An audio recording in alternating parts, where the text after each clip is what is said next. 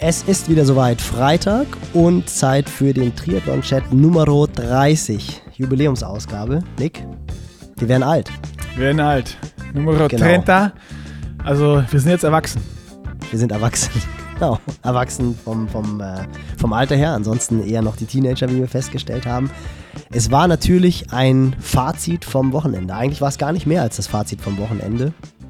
Aber die Rennen haben so viel Gesprächsstoff geboten und auch diverse Kontroversen.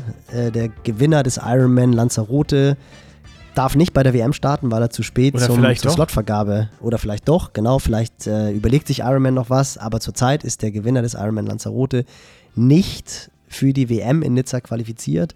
Sebi Kienle, zweite Zeitstrafe seiner Karriere, das Battle zwischen Nico Mann und ihm ist ausgefallen. Äh, ein und Fahrrad flog, also irgendwo war da auch noch was. Und genau, und es gab Sieger, Rico Bogen und Tom Hook. Ich habe ihn Tom Huck genannt, weil ich dachte, es war ein Engländer, mit dem man mit Sicherheit nicht gerechnet hätte. Ähm, Caro Lerida, dritte, endlich mal wieder auf dem Podest bei Jetzt verrat doch nicht alles. So, ihr hört das nee, alles. kurzes Fazit. Und okay. ein Battle, die Top 3 beim Frauenrennen Kraichgau innerhalb von einer Minute. Das gab Gesprächsstoff. Es gab Gesprächsstoff, mehr als genug. Und ich würde auch sagen, jetzt damit direkt in die äh, erste Werbung, damit wir dann mit dem Podcast starten können hier. Und da sind wir drin. AG1 natürlich unser Presenter hier. Und jetzt, wir haben es die letzten Wochen immer angesprochen. Aber es gab bei den, beim ersten richtig großen Rennwochenende auch richtig viele Ausfälle wegen Erkältung vorher. Und die haben hier nicht zugehört. Nee. Jungs und Mädels, nehmt euer AG1. Unterstützt euer Immunsystem, damit das nicht passiert, weil wenn die Rennsaison losgeht, ihr den ganzen Winter so gut gearbeitet habt und jetzt dann eine Woche vorher, zwei Wochen vorher euch erkältet, das ist nicht gut. Das macht das, also das ganze Rennergebnis ist kaputt. Das Training war für die Katz. Also und, und nicht nur vorher, sondern auch, das ist ganz wichtig, gerade auch hinterher. Gerade auch die Halbdistanzler, oh ja, oh die ja. halt irgendwie in Abständen von zwei, drei Wochen ihre Rennen machen. Nach dem Ironman, da kann man ruhig mal irgendwie, ja, äh, sieben Grad sein lassen, fünf Grad sein lassen heißt es, glaube ich. Oder auf jeden Fall. Du kannst auch sieben Grad sein lassen, das ist auch genau, okay. Genau, da kann man ruhig mal, kann man ruhig mal irgendwie ein bisschen deutsche Vita genießen. Aber wenn ich weiß, ich habe in zwei, drei Wochen wieder das nächste Rennen, dann ist die Regeneration einfach absolut das Entscheidende. Da darf man nicht krank werden. Deswegen AG1, Mikronährstoffe, Kombination mit guter Ernährung, viel Schlaf. Das hilft euch, um einfach gesund zu bleiben und bei der nächsten Startlinie wieder in absoluter Topform am Start zu stehen. Genau, also achtet da auf euch, schaut, dass ihr optimal versorgt seid und wenn ihr euch unsicher seid, gerade nach so einem harten Rennen, auch unsere Empfehlung, kann es auch mal ruhig morgens und abends eine Doppelportion sein. So gerade nach so richtig, richtig harten Belastungen, geht da auf Nummer sicher. Schaut, dass alle Nährstoffe, also nicht nur die Makros, dass ihr euch wieder Pasta, Eiweiße und Fette reinhaut und äh, die Kalorienspeicher wieder auffüllt, sondern schaut auch, dass die Mikronährstoffe einfach in ausreichender Menge vorhanden sind, weil das schützt euer Immunsystem, das unterstützt euer Immunsystem, das unterstützt eure Regeneration und unsere absolute Empfehlung ist dann natürlich AG1 unter athleticgreens.com slash pushinglimits könnt ihr euch das Abo lösen. Ihr könnt das wie immer risikofrei testen, 90 Tage lang. Bestellt einfach das Abo, testet es aus, ob es für euch funktioniert. Wenn ihr sagt, es ist nichts, könnt ihr nach 90 Tagen auf die erste Bestellung immer noch sagen, Geld zurück, hat bei mir nicht funktioniert, also wirklich risikofrei Unsere absolute Empfehlung: ein Löffel in Shaker morgens oder abends oder mittags und ihr seid gut versorgt mit allem, was der Körper so braucht. Und äh, ja, macht das nochmal. athleticgreens.com slash pushing limits. In diesem Sinne rein in Chat Nummer 30. Und da sind wir mittendrin in der Jubiläumsausgabe. Chat Nummer uh, 30. 30. Jesus. Mit riesen 30 schon. Wir sind 30 Jahre alt geworden. Äh, Episoden alt. Episoden alt, ja. Dirty 30, oder wie heißt das? Gefühlt beide immer noch 15 und 16. beide noch Teenager, aber ah. nee, Ausgabe 30, sensationell. Das ist gut. Also, Nächste, also machen wir das wie mit dem Alter. Ab jetzt sagen wir nur noch 26. Genau, so das ist dann, das doch. genau ab Oktober wird nicht, mehr, wird nicht mehr zum Alter gratuliert, sondern nur noch zum Geburtstag. sehr gut, sehr gut, sehr gut. Ja, was ein Wochenende. Äh, Puh, ja. Ich glaube, darüber, darüber müssen wir einsteigen und reden, äh, reden, wie wir schon vorher gesagt haben. Unfassbar viel Race-Action und richtig viel Überraschung, was die Siegerlisten angeht. Und Voll. Wirklich, äh, das war das Wochenende der Dark Horses sozusagen. Nein, nein, nein, warte, bis ganz bis auf kurz. im Kraichgau bei den Frauen, ja, ja, ja. Und, und Generationswechsel. Du hast es gesagt. Ja. Görke hat gesagt, gibt es einen Generationswechsel, aber schau sie dir an, die Sieger im Kraichgau und in St. Pölten. St. Pölten muss ich ganz ehrlich sagen, das fand ich richtig krass. Den Namen habe ich noch nie gehört. Shame on me, shame on me. Aber Halleluja, ähm, schon wirklich krass. Wer ist Tom Hook? Das ist Phoenix aus der Asche, ja. Unfassbar geil. Ich habe den Namen vorher schon mal gehört, ähm, weil wir natürlich auch in manchen äh, Podcasts, die ich hier mit Bocky damals aufgenommen habe, schon mal über viele Races und sonst was geredet haben. Also der Name ist bei mir schon äh, aufgetaucht, immer mal wieder. Aber das war natürlich Phoenix aus der Asche, das Ding äh, so krass souverän nach Hause zu holen und so stark hinten beim Laufen das Ding einfach zu verhaften. Ähm, vor allem so ein Prestigerennen wie St. Pölten. Ja, und, und, gegen, natürlich, und gegen äh, Olympioniken. Lukas Hollhaus bei Olympia Ja. dabei gewesen und dann halt auch logischerweise Heimrennen. Also der wird entsprechend motiviert gewesen sein, das Ding vielleicht nochmal abzuschießen. Er ist jetzt, glaube ich, seit zwei Jahren schon im Beruf. Also nach Tokio ist der Lukas Hollhaus in, in Job gegangen, ist auch Familienvater. Also ist jetzt kein Volltime-Pro mehr. Aber trotzdem, also Hut ab. Das Witzige ist, ich habe ich hab irgendwie so kurz diese Kürzel gesehen und habe GBR gedacht. Also ich habe an England gedacht und habe gedacht, der Typ heißt Tom Huck. und, und dann, hat, dann, hat, dann hat ein Buddy von mir geschrieben, hä, sag mal, hast du schon mal was von Tom Hook gehört? Und dann dachte ich, hä, aber gut, ich meine, irgend so ein Engländer, Tom Huck, von dem muss man jetzt noch nicht unbedingt was gehört haben. Und dann habe ich nochmal genauer hingeguckt und habe ich gedacht, Jesus, das ist ja Germany. Also wirklich ähm, Asche auf mein Haupt äh, und Gratulation an dieser Stelle. Ich meine, mit einer 1,10, das muss man erstmal hinten raus laufen. Ähm, da hätten sich auch andere schwer getan. Und vor allem, es war ja vor dem Rennen so das große Duell zwischen Nico Mann und Sebi Kienle. Also das war ja auch wieder so dieses coole Säbelrasseln irgendwie. Nico Mann ja im letzten Jahr seinen ersten großen Sieg in St. Pölten eingefahren. Ich habe es ja auch gesagt, für mich war er eigentlich so der Top-Favorit, gerade auch nach dem Ja. Rennen, was er in Marbella gemacht hat. Also da hat er wirklich taktisch alles richtig gemacht, hat ja auch selber geschrieben, hinten raus, vorm Laufen, ein bisschen rausgenommen und dann beim Laufen halt den Sack wirklich zugemacht. Und mir war eigentlich klar, wenn der Typ sich in ähnlicher ähm, Stärke in St. Pölten präsentiert, wird keiner eine Chance haben. Und dann hat er ja vorher angekündigt, dass er so ein bisschen krank war, dass er aber wieder bei 99,5 Prozent ist. Und dann hat Sebi ja gesagt, ob 99,5 Prozent reichen, das sei dahingestellt. aber der Showdown ist äh, ausgefallen. Nico Ja. krank, hat dann noch ein Statement auf Instagram aus dem Auto raus, dass er gleich ausgestiegen ist und dann nach Hause gefahren ist. Und Sebi, ja, ich habe äh, wilde Geschichten gehört. Angeblich hat sein Rad ein bisschen gelitten, als er Das hat er ja selber in der Insta-Story gesagt, ne? dass er da wieder eine Zeitstrafe bekommen hat und dann äh, es ihm entglitten ist und er sein Fahrrad, äh, wo auch immer hin, das weiß ich jetzt nicht genau, in die Prärie oder auf die Straße oder irgendwo hingeschleudert hat. Er Bei mir kamen da direkt Bilder von Norman Stadler hoch. Äh, oder was? Doch, es Das war Norman war- Stadler, Ja, ne? es war Norman Stadler auf Hawaii. Auf How Hawaii. much, how much fucking glue did you take? Der Kerl hat seinen, damals waren ja Another noch, fucking tire. genau, damals war Flat ja noch, fucking tire. damals Boom. sind wir alle noch Schlauchreifen gefahren. Also die waren dann Ja. ja wirklich aufgeklebt.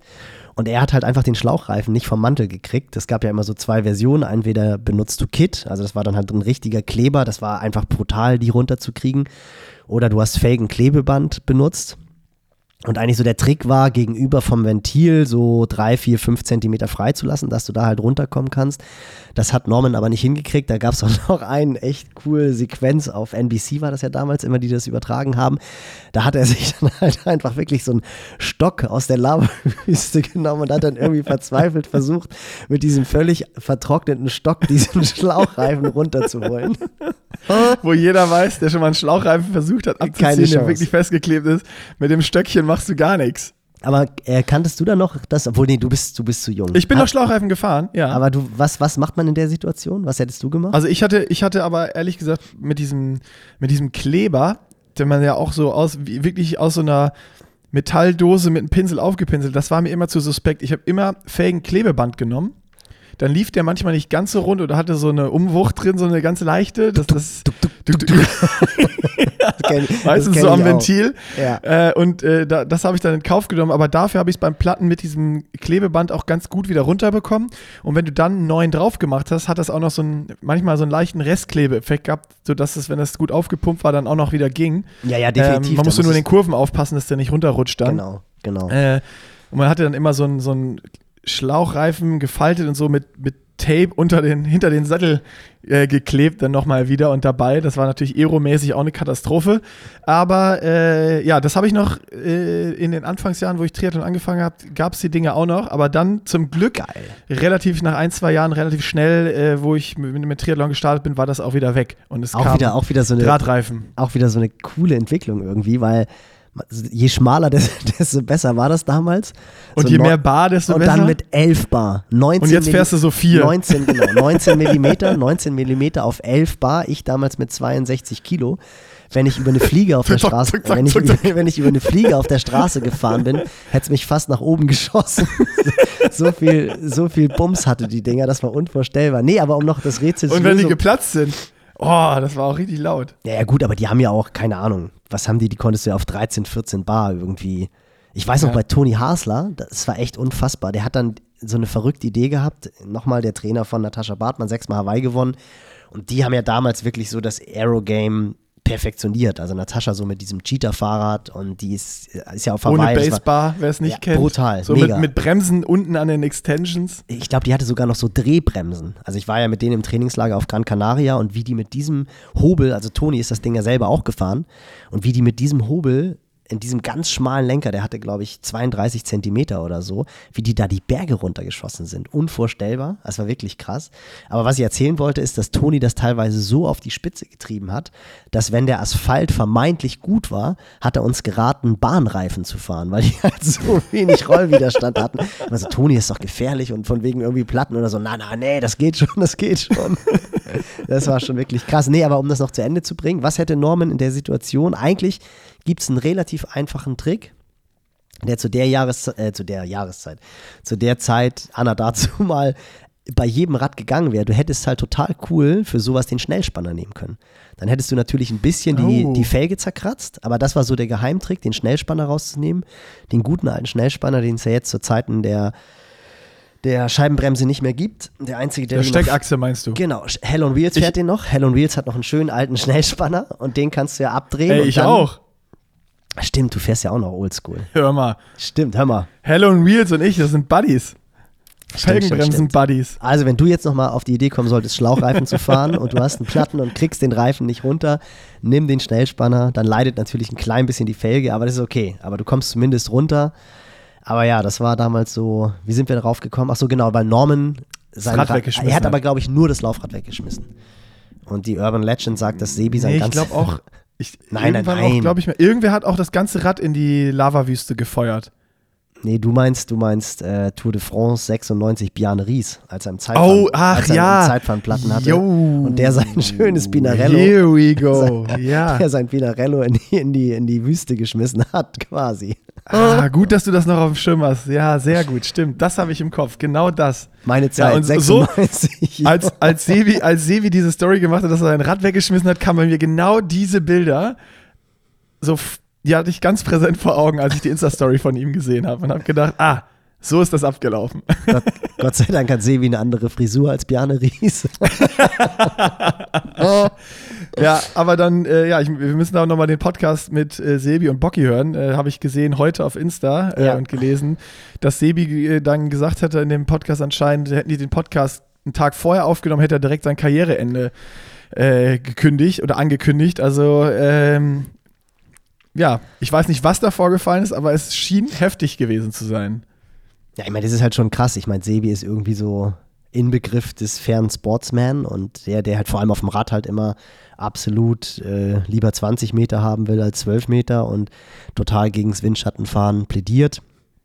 Und dann bei zwei Rennen hintereinander, erst in Fréjus und jetzt halt auch noch in St. Pölten, das ist natürlich schon irgendwie dramatisch. Und ich glaube, das habe ich gelesen, was ihn halt besonders nervt ist, und das zeigt auch wieder, wie der Typ halt einfach immer noch davor ist. Ich habe es ja schon oft angesprochen. Krass, wie, wie er seine Farewell-Tour angeht. Das sind halt zwei Rennen, die er wahrscheinlich hätte noch gewinnen können. Wobei auch Ja. da muss man halt sagen, Tom Hack, eine 1,10. Tom Hug, muss er, also es wäre schon spannend gewesen, wäre schon spannend gewesen. Ähm, und auch, um einen Übergang dann zu schaffen zu, zum Kraichgau, Rico Bogen, auch echt sehr souverän. Ja, äh, vielleicht noch ganz kurz zu, zu Nico Mann, der dann die Insta-Story gemacht hat. Er hatte gesagt, dass er, sobald er in den roten Bereich gegangen ist, immer gemerkt hat, dass, dass da nichts mehr lief. Und ähm, ihr könnt euch äh, das Race-Movie bei uns auf, auf Pushing Limits auf dem YouTube-Kanal von St. Pölten, ich habe da dankenswerterweise da nochmal einen fetten Dank an die Leute vom ORF und von der Challenge St. Pölten das Material bekommen und konnte da ein Race-Movie äh, draus zusammenschneiden und kommentieren. Und äh, da hat man auch gesehen bei Nico, wo es dann berghoch geht, ähm, wurde er eigentlich ja dann aufgrund von seinem Gewicht und auch letztes Jahr den Unterschied gemacht hat zu Nils, dann, äh, wo er die Challenge St. Pölten auch gewonnen hat, dass er da nicht wirklich näher an die, die Gruppe um Christoph de Kaiser, Ruben Zepunke ähm, äh, ranfahren konnte. Und äh, da hatte man dann auch schon gesehen, dass da nicht, nicht irgendwie alles 100% so, so sein kann, wie man es erwartet hat oder nicht 100% in Ordnung ist nach der, nach der ja, Erkältung, die er vorher gehabt hat. Ähm, und glaube immer noch, wenn der bei, wirklich bei 100% gewesen wäre, dann äh, hätte der das Ding gewonnen, weil er eben auch so schnell laufen kann. Aber you never know. Also, wie gesagt, hats off to Tom Hook. So heißt es nämlich richtig, Nils. Ich und äh, unfassbar geiles, starkes Rennen. Und ich bin richtig gespannt. Und ich, ich finde das ja richtig geil, wenn so wie Phoenix aus der Asche Leute kommen, die du vielleicht vorher mal gehört hast oder in deinem Fall noch gar nicht gehört hast. Und dann schießen die so ein Ding ab. Dann ist man so richtig gespannt auf das nächste Rennen von denen. Mhm. Also die hat man ja dann ganz anders auf dem Schirm so und verfolgt so, ah, kann er das jetzt irgendwie backen und ist der jetzt ein, ein Ding oder war das ein One-Shot und so und ich finde, das sind eigentlich im Triathlon auch so richtig spannende, spannende Stories und Geschichten, die dann so kommen. Also ähm, zeigt auch noch mehr, mehr Generationswechsel, was du angesprochen hast und auch die Dichte wird einfach immer brutaler und es gibt immer mehr Leute, also kannst du dich erinnern, so das erste Mal 1,10 hinten drauf gelaufen, das war so irgendwie Michi Rähler hat immer so 1,9, Mhm. 1,10, das waren so, oder Javier Gomez, wo der dann hochkam, das waren so unfassbare Zeiten, wo man sich dann so hin und her geschrieben hat. Äh, bei ICQ wollte ich schon fast sagen. Hast du das gesehen? Ja, Boah, hast du ja, ja. gesehen? Hast du die Laufzeit gesehen? Hast du die Laufzeit gesehen? gewesen sein. Genau, das war zu kurz, oder? Und, und jetzt ist so 1,10 neue Ja. Standard. Wobei auch da wieder äh, Frodo, Südafrika 1,6. Als er halt dieses legendäre Ja, wie Battle gesagt, zu kurz. mit, Alice, mit Alistair Brownlee und Javier Gomez. Ohne Carbon-Wunderschuhe und Co. Also, puh, schon wirklich, wirklich stark. Ja, und aus meiner Sicht war natürlich wirklich cool der dritte Platz von Caro. Das hat mich natürlich riesig gefreut. Klar, man muss jetzt sagen, Kraichgau war mit Sicherheit ein bisschen dichteres Feld, aber es geht ja immer um die Leistung an sich und das hat mich aus Trainersicht total gefreut, weil sie wirklich ein, ein cooles Rennen gemacht hat, auch auf dem Rad äh, agiert hat, nach vorne gefahren ist. Lotte Wilms war natürlich eine Klasse für sich an dem Tag, die war deutlich stärker, aber dann halt auch die ähm, Zweitplatzierte Daniela Kleiser, die war halt in Marbella noch deutlich vor Caro und das war halt echt ein enges Höschen, sage ich ja so gerne. 20 Sekunden zwischen Platz 2 und 3. Caro Ja. konnte echt nicht gegenhalten, aber gut, eine Dani Kleiser ist halt einfach eine sensationelle Läuferin. Ich glaube, die hat tatsächlich 33 Minuten auf 10 Kilometer stehen. Also das ist schon, pff, das ist Also schon so. ich, auch wenn man es gesehen hat im Livestream und im Video, wie sie dann angelaufen ist und auch so von der Statur, das, das erinnert Ja. äh, dann echt schon an Anne Haug. Und, Genau. und ich hatte echt Flashbacks zum Jahr davor, wo Anne wirklich 500 Meter weiter, als wo Dani jetzt Caro überholt hat, ähm, Emo Simmons überholt hat und das Ding gewonnen hat letztes Jahr. Also Ja, bei den zwei Frauen Jahren. war es, Vor zwei Jahren. oh ja, genau, vor zwei Jahren. 21. Genau. äh, auch so ein, so ein spannendes Ding einfach Ja. war. Und äh, ja, das war, das war einfach, einfach krass, das zu sehen und wieder so voll Flashbacks und äh, ja, bitter für Caro, weil sie fast den zweiten geholt hat, aber irgendwie Ja, aber auch du, für den Sport ja geil und auch für Caro dann trotzdem. Die war voll mich happy. hat's auch mega gefreut. Ja, mich hat's auch Also mega endlich, gefreut. Endlich wieder äh, Treppchen und sie hat es ja auch auf Instagram geschrieben und das kann ich auch wirklich mehr als nachvollziehen, weil ich natürlich da relativ dicht dran bin. Das hat sich schon auch wie ein Sieg angefühlt, weil halt einfach, ja, der Glaube in den letzten Monaten dann doch so ein bisschen gelitten hat quasi an die Leistung und an sich selber. Sie weiß, da ist noch viel zu arbeiten, aber sie hat halt einfach wieder gesehen, okay, sie kann es, also sie kann bei diesen Rennen dann halt auch schon auch mit vorne mit dabei sein und das hat mich persönlich echt äh, tierisch gefreut. Das war wirklich, wirklich super. So und äh, ja, und wenn wir dann gucken, den Bogen spannen dann Richtung Kraichgau. Rico Bogen hätte vermutlich auch keiner so vermutet. Wenn man sich aber, was ich getan habe, weil Jesse Henrichs ja in, äh, auf Ibiza bei der Langdistanz-WM dabei war. Und der Rico, der war da auch schon richtig lange vorne. Der ist halt, das war ja diese ITU-Langdistanz, 3000 Schwimmen, dann normalerweise 120 Radfahren. Auf Ibiza waren es, glaube ich, 130 oder so und dann 30 Laufen. Und da hat der Rico halt erst auf den letzten 10 Kilometern quasi so den, den Top-Spot verloren. Also der war jetzt nicht mehr Erster, aber er war immer noch vorne mit dabei. Also von 21 bis 30 hat er echt gelitten. Ähm, und da habe ich schon gedacht, ja, mal gucken, ob der Typ durchkommt. Jesse war ja interessanterweise auch erst vorne mit dabei. Es war ja eine, eine Vierergruppe im, im Kraichgau mit Strati ja auch und Schreiner. Und dann hat Jesse bei Kilometer 55 halt auf einmal brutal den Stecker gezogen. Er ist auch an dem Tag noch krank geworden. Also wir hatten am Samstag noch gesprochen, hat er auch gesagt, oh Mann, ey, meine Mom, die ist mit, die ist total krank und boah, ich habe jetzt hier auch schon so ein bisschen das Gefühl, das kommt vielleicht was. Und dann dachte ich so, ah, Hypochonda, stell dich nicht an. Also habe ich nicht gesagt, habe ich gedacht und habe ich auch gehofft. Und dann habe ich irgendwann den Tracker hochgefahren und dann sehe ich Leading Man, ich glaube Kilometer 35 oder so, Jesse Hinrichs. Und da dachte ich schon so, alter Schwede, Halleluja, der Typ ist gut drauf. Und dann ist aber nichts mehr passiert. Also dann hat sie ihm wirklich brutal den Stecker gezogen und ist dann nach dem Radfahren auch ausgestiegen. Und wie gesagt, dann am gleichen Tag auch noch krank geworden. Aber die waren halt auf dem Rad zu viert weg. Und äh, dann hat Rico Bogen das Ding echt nach Hause gefahr, gelaufen, vor einem wie in Fesseln laufenden Patrick Lange. Also das muss man auch erstmal machen. Ja, auch da richtig stark und äh, unterstreicht auch nochmal deine äh, Theorie, was keine Theorie mehr ist, des, des Generationenwechsels. Und äh, wie ich auch schon gesagt habe, mich freut es immer, wenn da noch neue Leute reinkommen ähm, und die Dinge auch abschießen, die man gar nicht so auf dem Schirm hat, weil einfach äh, das ja es wieder viel spannender macht und wenn die dann auch noch alle aus Deutschland kommen, umso besser. Ja, voll. Und Frauenrennen muss halt auch ein richtiger Battle gewesen sein. Ich meine, das ist ja auch immer so. Vorher hat man immer gesagt, naja, gut, guckst dir das Rennen an und guckst dir die Zeitabstände an. Dann war das bei den Frauen halt oft wirklich mehrere Minuten zwischen den, den äh, Platzierten. Und jetzt Top 3 innerhalb von einer Minute rein. So, und und ähm, Lucy Charles irgendwie auch noch äh, am Rand gestanden, weil ihre Extensions locker waren, was dann gefixt werden musste. Und angeblich ähm, wirklich hat ihr Mann geschrieben, sieben Minuten. Also das wäre ein bisschen, das wäre ein bisschen heftig, oder? Aber auch äh, trotzdem auch nochmal beste Laufzeit. Ja, das also, ist nämlich das, was ich, was ich auch äh, nicht erwartet hätte. Voran, ich hätte gesagt, so, äh, hättest du mir einen Zettel hingelegt, Laura äh, läuft die schnellste Zeit im Kraichgau, hätte ich da sechs Unterschriften runtergesetzt.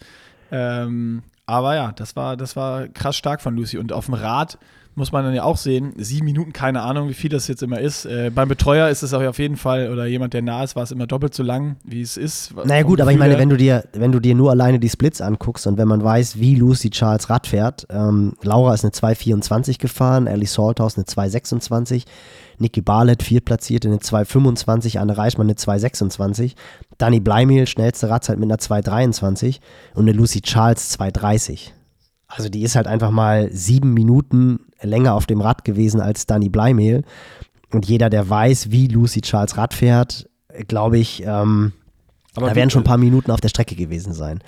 So, ja, und, aber also äh, keine Ahnung, wie lange es war. Ich frage mich dann immer, woher man weiß, dass genau sieben Minuten waren. Das wird keiner genau rausgestoppt haben und wieso das dann genau sieben Minuten zur schnellsten Radzeit sind. Äh naja, gut, ihr Mann könnte es natürlich sehen, weil du siehst ja auf, auf Training Peaks dann, wie viel sie wirklich gefahren ist. Das könntest du ja schon sehen.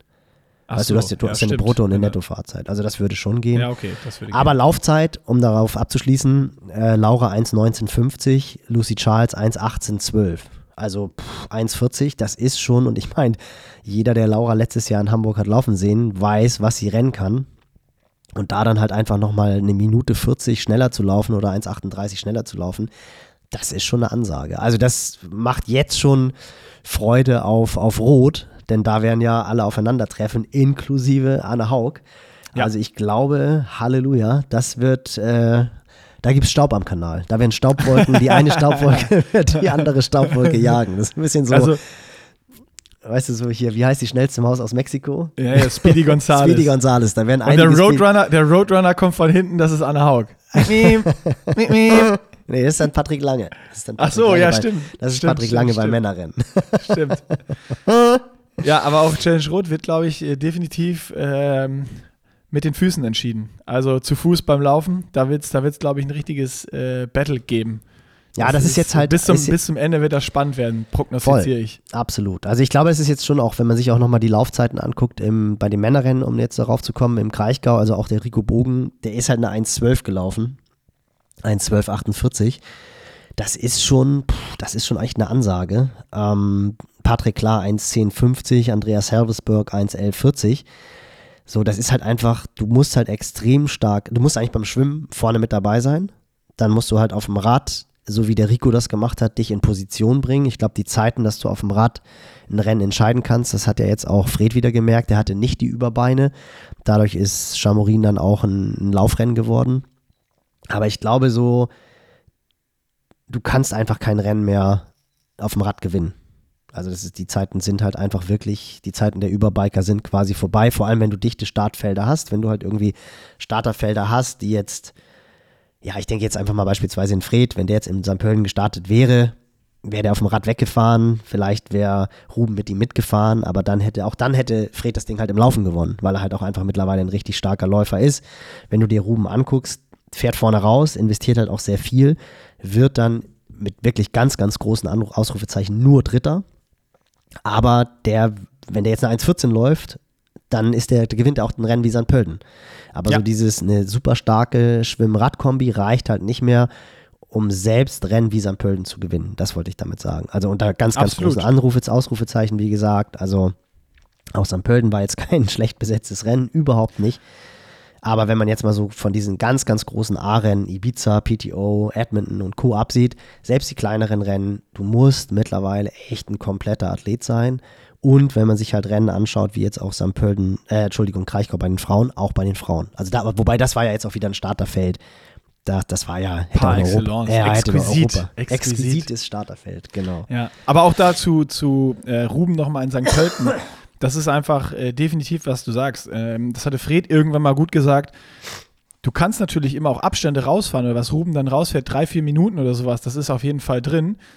Aber wenn du halt fünf Minuten brauchst, dann musst du nochmal so viel mehr Wattwerte investieren, weil der Windwiderstand einfach ja äh, exponentiell mhm. steigt, dass es dann dieser Effort zum, zur Laufperformance nicht mehr reicht. Und das ist halt immer eine wirkliche Fine Line. So, wie viel kannst du rausfahren, um noch auch schnell zu laufen? Und ähm, mit einem, mit einem, ich sag jetzt mal nur guten Lauf, gewinnst du die Dinge halt nicht mehr. Mit einem guten Lauf und einem starken Radswim kommst du halt noch aufs Podium. Aber um die Dinger wirklich zu gewinnen, musst du irgendwas mal mindestens in den Bereich unter 1,15 laufen. Also, dass da eine 1,14 irgendwie steht, das ist fast bei jedem Mitteldistanzrennen mittlerweile yeah, so, äh, dass du in diesem Bereich laufen musst. Es gibt natürlich immer mal Ausnahmen, aber um die zu gewinnen, musst du, musst du das halt irgendwie schaffen. Und dann muss man überlegen, wie spiele ich meine Karten? Also, äh, chill ich auf dem Rad und habe dann eine super, super Laufleistung oder setze ich halt alles daran, dass ich äh, in diesem Jahr, im nächsten Jahr irgendwie an meiner Laufperformance arbeite, um da, um da äh, on par zu kommen. Safe. Da, das sagst du ja auch immer so schön. Laufen ist eigentlich das, wo, wo man mit, mit Technik und, und Sachen auch, auch sich immer noch gut und viel verbessern kann, um voll. Äh, da ranzukommen. Ne? Voll. Und ich meine, du, du hast es ja gemacht mit der Race-Reportage, also das ist ja ganz cool jetzt auf, auf Pushing Limits die Zusammenfassung vom, vom Rennen im, in St. Pölten. Ich habe jetzt wirklich nur ganz, ganz kurz rüber geguckt, aber so die ersten Bilder, die ich gesehen habe, da hat man dann Caro laufen sehen und da hat man dann auch Ruben laufen sehen. Und bei beiden, ich meine, bei Caro weiß ich ja, da ist es halt auch ein, ein, Arbeitspunkt bei uns, technisch da halt einfach ranzugehen, dass sie halt stabiler läuft, aber auch Ruben, boah, da muss auch technisch was passieren. Das ist ganz einfach so. Und wenn du dir dann halt einfach die Bilder anguckst, Patrick hatte ein sensationelles Bild gepostet, wo er, ich glaube, zusammen mit dem Jonas Hoffmann, mit dem hatte er dann, glaube ich, so ein Laufduell, auch ein einfach sehr cooler Läufer und da sind so beide vor so einer vor so einem Haus gelaufen und hatten halt beide einfach so einen perfekten Stride. Die sind wirklich beide synchron gelaufen. Ich weiß nicht, ob du dieses Bild gesehen hast. Nee, habe ich noch das nicht. Das sind dann so die Bilder, die die mich halt total catchen. Also Kompliment an dieser Stelle auch an Patrick ähm, für, für, dieses Aussuchen dieses Bildes. Musste mal gucken. Ich weiß nicht, ob es nur in der Story war oder auch auf seinem auf Feed war. Ich, ich check das direkt mal beide halt wirklich so nebeneinander, ich sag's immer, der perfekte Toe-Off, also Bein wirklich vollgestreckt, perfekter Kniehub, beide Unterschenkel parallel, Läuferdreieck, richtig, richtig schön, spitzer Armwinkel und Zug nach vorne. Und das sind dann halt einfach so die Kaliber, die dann halt die Zeiten hinten raus fabrizieren. Bei den Frauen musst du mittlerweile unter 1,20 laufen.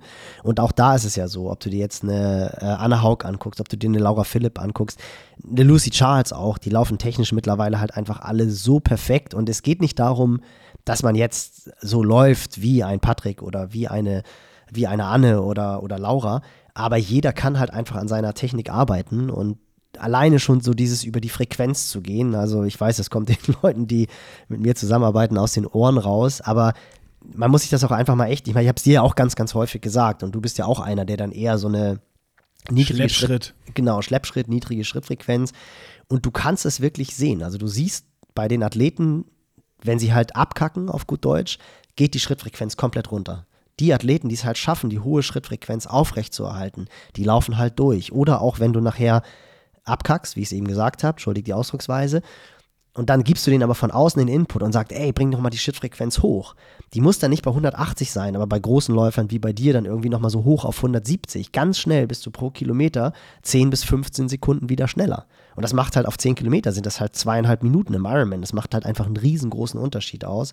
Und auch, und das ist ja das, was viele Leute immer vergessen, du musst gar nicht die totale Anzahl der Schrittfrequenz sehen. Alle reden immer von den 180 Schritten pro Minute. Das ist natürlich das Optimum. Das ist ein Patrick bei seinen Hawaii-Siegen gelaufen. Das läuft ein Eliot Kipchoge. Wenn er den Marathon äh, mit zwei Stunden absolviert und sowas, alles 180, 182 Schritte. Aber pro Schritt mehr pro Minute, also auch schon im Training, das ist ja letztendlich das Wichtige. Pro Schritt mehr pro Minute verringerst du dein Verletzungsrisiko um 5%.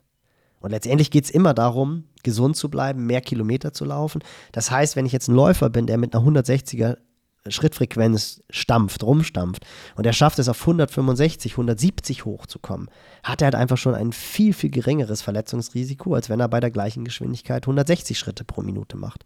Und das mhm. ist ja das, was zählt. Und wenn ich es halt schaffe, im, äh, im Wettkampf nachher hinten raus eine hohe Schrittfrequenz zu laufen. Und ich glaube, wenn wir jetzt mal gucken würden, die Schrittfrequenzen von den Topläufern, die werden alle um die 180 sein. Auch im Triathlon, auch hinten raus, auch wenn sie abkacken. So, weil sie es halt einfach schaffen, diese hohe Schrittfrequenz zu halten. Ähm, letztendlich ähnlich wie beim Schwimmen. Ich meine, das ist das, was Johann immer pro propagiert, wenn du dir das anguckst. Lucy Charles, die ist halt mit einer 90er, 95er Frequenz auf Hawaii die 3,9 Kilometer durch den Pazifik gekrault. Das ist brutal. So, aber dieses Frequenz, Frequenz, auch beim Radfahren, wenn man sich die Bilder äh, vor Augen hat, wie früher Hell on Wheels mit einer 60er, 70er Kadenz ist der gefahren. Mittlerweile ähm, würde ich sagen, alle so um die 85, 90, teilweise sogar eher 95. Äh, also das ist auch da, je mehr Watt ich produziere, desto höher muss die Trittfrequenz sein. Ja, das äh, habe ich am eigenen Leib zu spüren bekommen bei der Challenge Rot. Äh, das war auch so geil in den letzten längeren Sessions, die ich hier in Hamburg gemacht habe, wo du mit dem Rad nebenher gefahren ja, bist. Cool. Meinst, ey Nick, wenn du den Schritt beibehältst, dann rennst du in Rot drei Stunden und dann äh, in Rot, denk an die letzte Einheit in, äh, in Hamburg, die Schrittfrequenz ist viel zu gering. Und ich hatte genau das und bei mir ist es auch, äh, ich kann ja immer nur von, von mir sprechen, weil ich das Problem habe. Ähm, es ist dann auch so ein mentales Ding. Mhm. Also dann ich habe das von außen von dir gehört und habe das dann versucht, die Schrittfrequenz ein bisschen aufzunehmen wieder und, und zu erhöhen. Aber das fühlt sich dann erstmal, du bist eh schon völlig abgekackt, du bist völlig zerstört, du bist müde, du hast keinen Bock mehr, du willst einfach nur noch zu dieser Finishline. Und dann erhöhst du ein bisschen die Schrittfrequenz und denkst, ja, ne, kurz kannst du dich austricksen und sagen, ja, dann bin ich auch schneller an der Finishline und ich mache das jetzt. das ist dann aber anstrengender, weil das ein, nochmal ein mentaler, eine mentale Herausforderung ist und eine körperliche Herausforderung, da wieder reinzukommen. Und ich habe dann schon immer nach 10 oder 15 Sekunden wieder aufgegeben. Also es war wirklich ein reines Kopfding. Wahrscheinlich am Ende, du bist, du bist so zerstört und das tut alles weh. Ob ich jetzt den Schleppschritt habe oder eine höhere Frequenz, so, das ist mehr oder weniger weh, tut da nichts mehr. Aber es braucht noch diese mentale Anstrengung und diese mentale Freshness, nenne ich es jetzt mal, um das auch umzusetzen, wirklich und dabei zu bleiben, sich zu motivieren, dran zu denken und einfach hohe Schrittfrequenz, hohe Schrittfrequenz, hohe Schrittfrequenz. Aber meine Gedankenwelt war da schon längst nur noch, ich will nur noch ins Ziel, ja, kein ja. Bock mehr, kein Bock mehr. Und wenn Klar, du da brauchst du keinen Bock mehr hast, dann schleppst Trigger. du auch. So, genau, aber du brauchst ne? natürlich andere Trigger. Weißt du, wenn man jetzt irgendwie, keine Ahnung, wenn du jetzt jemanden aufläufst zum Beispiel und du sagst, hey komm, den da vorne holst du dir jetzt noch dann bist du auch wieder bereit, das Ganze durchzuziehen. Wenn du aber so wie du jetzt in so einem Niemandsland unterwegs bist, dann ist es natürlich egal. Deswegen ist es ja auch so ganz wichtig eigentlich auch bei den Profiathleten, dass du Informationen von außen bekommst. Mhm. Keine Ahnung, Henrike Güber, super, aus meiner Sicht, super Premiere, Elfte im Kraichgau geworden. Also wirklich starke Leistung so äh, im, im Profifeld, erstes Profirennen.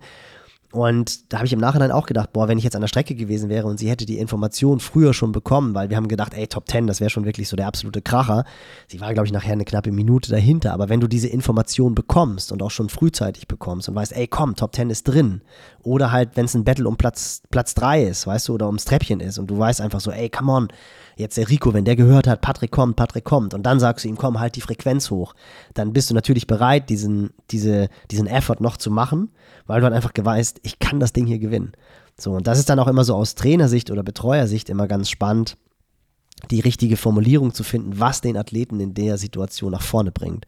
Also so, was kann ich ihm sagen, damit er halt jetzt diese letzten fünf Kilometer noch so durchzieht, dass er halt ein heranstürmenden Patrick Lange auf Distanz hält oder so.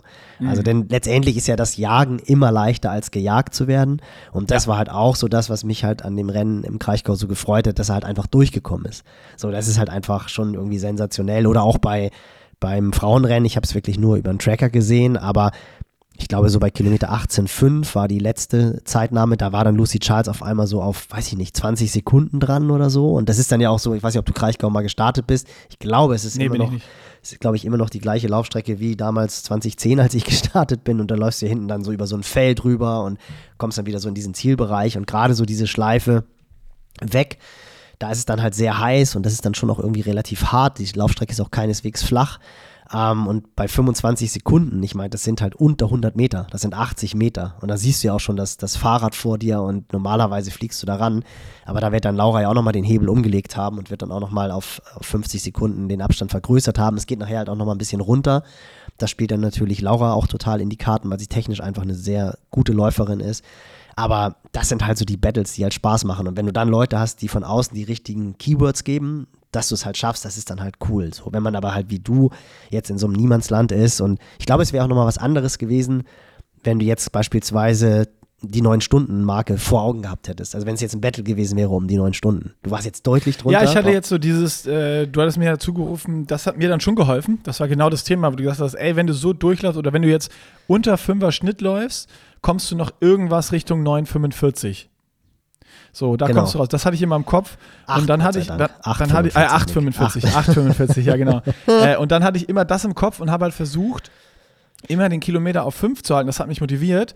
Und dann kam aber leider ähm, ja hinten raus in Rot nochmal dieser beschissene Berg, muss man einfach Boah. so sagen. Und da Büchenbach. hoch, Büchenbach, stand dann auf einmal so 5,45. Und dann war bei mir aber genau das Gegenläufige wieder. Und da habe ich halt zu wenig Race-Erfahrung und bin nicht zu unerfahren darin und gebe mich dann vielleicht auch mental zu schnell auf. Äh, da war dann genau das Thema so, ah, jetzt habe ich es verkackt. So, jetzt habe ich die 8,45 verloren ähm, weil ich genau sage, jetzt bin ich unter äh, Fünfer Schnitt gefallen und weit, jetzt ist jetzt das Thema durch. Und dann bin ich auch sofort wieder langsamer gegeben und habe mich meinem Schicksal hingegeben und habe dann auch sofort, fing auch wieder so im Kopf an, ja, ja, Laufen ist auch nicht so dein Ding. Es ist ja, auch ja, richtig heiß und Hitze kannst du auch nicht. Ja, und dann bist du in dieser Negativspirale und dann ist auch egal, was dann von außen noch kommt, er ruft dir dann keiner zu. Und das, was mich dann noch so ein bisschen gerettet hat, war halt, äh, wo ich dann Büchenbach wieder runter bin, war dann wieder ähm, 4,45 für 50er Pace. Und ich habe dann im Kopf, oh, ich bin so tot, aber ich kann immer noch 4,50 mhm. laufen. Und dann kamen von hinten noch ein paar Athleten, die mich überholt haben, aber auch nicht stehen gelassen haben, sondern die waren auch stehend K.O. Äh, und da konnte ich dann immer mich so, so, so ein bisschen noch mitlaufen. Weißt du, so 500 Meter ja. mitlaufen, bis die dann ja, weg klar. waren. Ja. Und da kamen noch so ein, zwei und dann, gut, dann kamen irgendwann die letzten Kilometer, wo noch wieder viele Leute stehen, die dann mit meinem Namen kommen, lauf durch. Und dann habe ich so ein bisschen, oh, die kennen mich so ein bisschen groß gemacht. Gerade wieder, da, da kam dann die Psychologie wieder durch. Du willst jetzt auch nicht wie ein äh, nasser Sack äh, äh, aussehen und habe mich dann da irgendwie ins, ins, ins Ziel geschleift. Aber das war wirklich so ein Hoch und Runter und das war ähm, bei mir ganz klar, also irgendwas in der Range von drei bis fünf Minuten auf den letzten 30 Kilometern, äh, auf den letzten 20 oder 15 Kilometern hätte ich easy schneller laufen können, wenn ich psychologisch und im Kopf besser vorbereitet und bei mir gewesen wäre. Ja. So, äh, definitiv. wir müssen wieder, müssen wieder Annette einladen. Wir müssen wieder, ja. brauchen wieder Tools. Wir, wir brauchen, wieder wir brauchen Tools, Tools. wir brauchen wieder mehr Tools. Denn, ja, das hast du ja auch, hast du ja auch gleich bei dem Podcast mit Annette gesagt. Also es ging ja einmal um die Sachen im Training, als dann halt auch die Anker im Wettkampf shit, du hättest diese Diskussion oder diese, so einen Podcast vorher machen müssen oder hättest diesen Weg gehen müssen. Ähm, absolut. Und letztendlich Ironman ist dann doch nochmal was anderes als Halbdistanz. Am Arsch ist die Ente fett. Perfekte Überleitung zum Ironman Lanzarote. Und da sind wir in der zweiten Werbung und der heutige Partner, wie auch schon vor ein paar Wochen, Curex. Und Nils, Curex kann einfach ja unterstützen bei der sportlichen Leistung im Laufen sowie auch auf dem Radfahren, sich da noch so einen, so, so einen kleinen extra Boost zu geben und einen extra Boost Bequemlichkeit vor allen Dingen, weil das ist ja auch was, was bei so Rennen oder bei den Langdistanzen, die jetzt langsam alle anstehen. Nächste Woche, Stichwort Ironman Hamburg, da geht das erste große deutsche Langdistanzrennen los. Ähm, was würdest du da, was würdest du da den Leuten empfehlen? Nochmal so, nochmal so, welches, welches Produkt ist da gut, um nochmal so, so ein bisschen Komfort und Performance reinzubringen? Ist ja quasi auch Heimspiel für Curex. Also oh, stimmt. ist ja eine Hamburger, Hamburger Company, genau. Deswegen äh, werden die natürlich ganz besonders hingucken. Beim Radfahren haben wir es schon oft gesagt, Bike Pro, damit einfach eure Füße nach diesen 180 Kilometern nicht komplett durchgetreten sind und auch damit ihr halt einfach eine optimale Kraftübertragung hat. Also nicht nur Fred Funk hat die Bike Pro im Radschuh, sondern auch andere namhafte deutsche Radprofis, weil einfach die Kraftübertragung wirklich besser ist als mit anderen Einlegesohlen. Und natürlich beim Laufen, ihr kennt das, die letzten 10, Nick spricht es im Podcast auch an, Kilometer, bei einigen vielleicht auch schon so ein bisschen früher ab Halbmarathon. Da ist immer die Frage, nehme ich ein bisschen mehr Gewicht in Kauf, habt dafür aber mehr Führung. Ihr lauft nachher halt einfach keine wie die Top-Athleten 3,30, 3,35 pro Kilometer, sondern wenn ihr 4,30 lauft, ist es schon richtig, richtig stark. Bei vielen dann vielleicht sogar 5,30. Und da ist ein bisschen mehr Führung, ein bisschen mehr Komfort vorteilhafter als 10 Gramm weniger Gewicht. Deswegen macht da halt auch die Run Pro absolut Sinn, damit ihr halt einfach, ja, so ein, ich nenne das immer, damit eure Karosserie so ein bisschen geschützter ist. Dass die Muskulatur auch ein bisschen geschützter ist. Ihr habt einfach ein besseren, besseres Abrollverhalten. Ihr seid nicht, gerade mit den neuen Schuhen, mit den Carbon-Schuhen, die ja einen sehr, sehr weichen Foam haben. Also gerade auch da hilft es, wenn man wirklich ein besseres Fußbett hat, dass man einfach stabiler und besser abrollt. Super gut, dem habe ich nichts hinzuzufügen. Nur noch, wo man sich nochmal weiter informieren kann, und zwar unter corex.com slash Pushing Limits. Zum einen bekommt ihr da, wenn ihr über den Link geht, corex.com slash Pushing Limits 5% abgezogen auf eure Bestellung. Und ihr findet aber vor allen Dingen auch den Größenfinder und den äh, Profilfinder, also welche, wie hoch euer Fußbett ist, damit die Sohle optimal passt und optimal einen Lückenschluss es gibt zwischen zum Beispiel Sohle und Radschuh. Also braucht ihr High Profile oder Medium Profile oder Low Profile. All das findet ihr auf corex.com slash pushing limits. Unsere absolute Empfehlung, ballert euch die Sohlen in den Warenkorb und dann rein in eure Schuhe. Und wir ballern jetzt hier weiter im Podcast.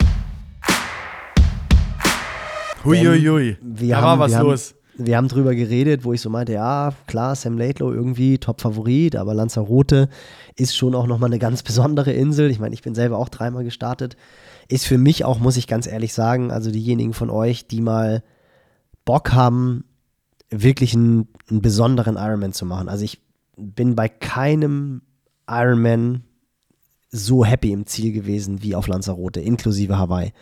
Also es ist halt einfach wirklich der Ironman, der, der kostet so viel Energie und das, durch diese, das Schwimmen ist noch okay, kann halt auch so ein bisschen härter sein, wenn mal so ein bisschen Wind drin ist. Aber dann diese Radstrecke, diese 180 Kilometer, eine Runde, das finde ich schon irgendwie so cool. Ich meine, das hast du auf Hawaii auch. Aber Lanzarote ist dann halt einfach auch noch extrem abwechslungsreich und so diese Mischung, erst Volcano, dann die Feuerberge, dann ballerst du Richtung La Santa. Ich glaube, das haben sie jetzt minimal verändert, aber dann äh, hoch nach Haria, dann Mirador del Rio mit diesem unglaublichen Blick rüber nach La Graciosa. Ich meine, das Bild, das ist, glaube ich, dermaßen oft äh, gebraucht worden. Aber jedes Mal wieder faszinierend, dann die Abfahrt und dann denkst du, ey, du bist zurück, dann musst du aber doch noch irgendwie 40 mehr oder weniger flache Kilometer. Hast dann nochmal so einen Schlussanstieg bei Kilometer 170, glaube ich, wo du echt denkst, ey, du kommst da nicht mehr hoch. Und ich bin jedes Mal, wenn ich auf Lanzarote vom Rad gestiegen bin, habe ich gedacht, ich kann keinen Meter mehr laufen keinen Meter mehr, weil du wirklich, dir tut alles weh. Dieser Wind, der nervt dich ja irgendwann auch tierisch. Also auch alleine diese Akustik, dass du 180 Kilometer diesen Wind um die Ohren hast. Und du bist halt auch total platt, weil du dein Rad immer so festhalten musst und sowas alles. Und dann ist der Marathon halt auch überhaupt nicht flach. Man denkt ja immer, der ist, dass du läufst da einfach nur Promenade rauf und runter, aber auch da sind Wellen. Und, und das ist wirklich Schatten, null Schatten. Nee, null Schatten. Äh, super Stimmung auch beim, beim Marathon nachher. Und ich finde wirklich das mit Abstand ehrlichste und aus meiner Sicht, also ich habe nie Nizza nie gemacht. Ich denke mal, das wird, wird ähnlich sein, was die Radstrecke anbelangt, was auch so die Fairness anbelangt. Aber so diese Bedingungen auf Lanzarote, das ist schon, das ist wirklich so Ironman wie 80er, 90er Jahre. Da ist nichts mit Drafting. Und wenn da irgendwelche Leute hinterherfahren, dann weißt du, in, in einer Stunde später explodieren die oder spätestens beim Laufen explodieren die. Also wirklich cooles Rennen und halt einfach ein Rennen der Überraschung, denn Sam Laidlow, er ist nicht ins Ziel gekommen. Ja, ich habe da auch auf Instagram irgendwann die ersten Videos gesehen. Sam Laidlow in Führung liegend, he's walking. Ja, genau. Ähm, und da war dann schon wieder klar, oh, Lanzarote hat wieder zugeschlagen, Voll. hat wieder ein Opfer äh, bekommen. Der, der, der Lanzarote-Gott hat sich das Opfer selber genommen. Ja, voll. Geil. Und auch Ähm. am Anfang ist es so echt so dieses Duell, was wir auch angesprochen haben. Also am Anfang ist ja Sam Laidlow relativ deutlich auch sogar noch von Cam Worth weggefahren und hat den Abstand vergrößert. Richtig Dann- deutlich. Richtig, Ja, ja, ja. richtig krass. Genau, und dann irgendwann, ich glaube, das muss so, ja, Mirador del Rio gewesen sein, hat dann Cam Worth den Abstand verringert und ist dann auch vorbeigefahren und ist dann ja auch mit Abstand als erster vom Rad gestiegen. Und dann aber Sam Laidlow halt rangelaufen, so Klassiker, und dann war irgendwann klar, okay, gut, Laidlow gewinnt das Ding jetzt. Äh, Cameron Worth war klar, von hinten kommen die starken Läufer, auch da wieder, auch da ist es mittlerweile ein Läuferrennen geworden, kommen wir aber gleich zu. Und dann, genau wie du angesprochen hast, auf einmal Sam Laidlow ist walking, da hatte er wohl Magenprobleme. Und dann war es das. Und dann äh, wurde Cameron Worth halt überlaufen. Und dann interessanterweise, wir haben es wir haben's schon gesagt, Arthur Horseshoe, der, der Sieger, weil wir beide nicht wissen. Ich denke, ja, Arthur im Französischen Arthur Orso, würde ich sagen, oder? Ich würde Ja, sagen ich- Arthur Orso. Jetzt, wir halten das hier wie äh, im What the Funk Podcast. Wir sind Deutsche und sprechen die Sachen einfach Deutsch aus. Das ist einfacher. Wir, wir, oder wir müssten noch einen Sprachkurs belegen oder sowas. Also Arthur mit den- Horseau. Mit den, Franzö Hor- mit, den, mit den französischen Namen. Ich kann halt auch gar kein Französisch. Äh, da tue ich mir Arthur. Orso, lass uns festlegen. Arthur Orso Okay. mit einem 2,39er Marathon. Das ist Auf Lanzarote. auf Lanzarote 8,22, auch den Streckenrekord von Timo Bracht. Mhm. Er wurde einge, äh, eingeholt. Ich weiß noch, vor zwei Jahren hat ja Andi Böcherer ein unglaublich starkes Rennen, ähnlich starkes Rennen gemacht auf Lanzarote. Der hat das Ding aber wirklich auch schon beim, beim Radfahren vorentschieden und ist dann Wahnsinns-Marathon gelaufen. Und der war dann irgendwann, ist mir aufgefallen, ey, der, der ist jetzt hier irgendwie Kur, auf Kurs Richtung Streckenrekord. Und dann habe ich ihm zugerufen, ey, hier komm, Streckenrekord ist drin. Ich glaube, er war dann eine Minute langsamer als Timo. Und jetzt hat Arthur Orso, hat aber halt den Streckenrekord 2,39. Das ist echt nach der Radstrecke auf dem Kurs, das ist echt ein Brett. Also Ja. unfassbar stark. Ähm, und ganz interessant, wirst du wahrscheinlich nicht wissen, oder du hast es vielleicht auch, auch gesehen, wird von Papa Laidlow trainiert. Trainingsbuddy Oh. von, von Sam Laidlow. Nee, das wusste ich nicht. Ja. Krass. Ja, hat äh, How They Train Podcast, ich habe mir die Story angeguckt und der hat dann irgendwann geschrieben, hier, interessante Side Note, siehst du auch so ein Bild, wie Papa Laidlow da im Ziel steht und ihn dann im Arm nimmt, wo ich dann auch dachte, Alter, was für Mixed Emotions, dein Sohn führt, muss aussteigen, aber du kannst dich freuen, weil ein anderer aus der Trainingsgruppe das Ding Das ist doch richtig Ähm, geil. Mega, mega cool. Das ist doch, also das ist doch für so eine Family dann, oder kann auch für, einen- für einen Coach, auch wenn es der Vater ist, da wird natürlich noch ein bisschen das äh, Herz für den Sohn noch mehr schlagen. Es geht, glaube ich, nicht anders, aber das ist doch irgendwie the beauty of sport. So, Voll, Winning and absolut. losing ist so nah beieinander und es ist Ja. immer bei Ironman, vor allem bei so Rennen wie Lanzarote, ist es ein Ritt auf der Rasierklinge und wenn du gewinnen willst, dann musst du diesen Ritt genau auf der Kante wagen.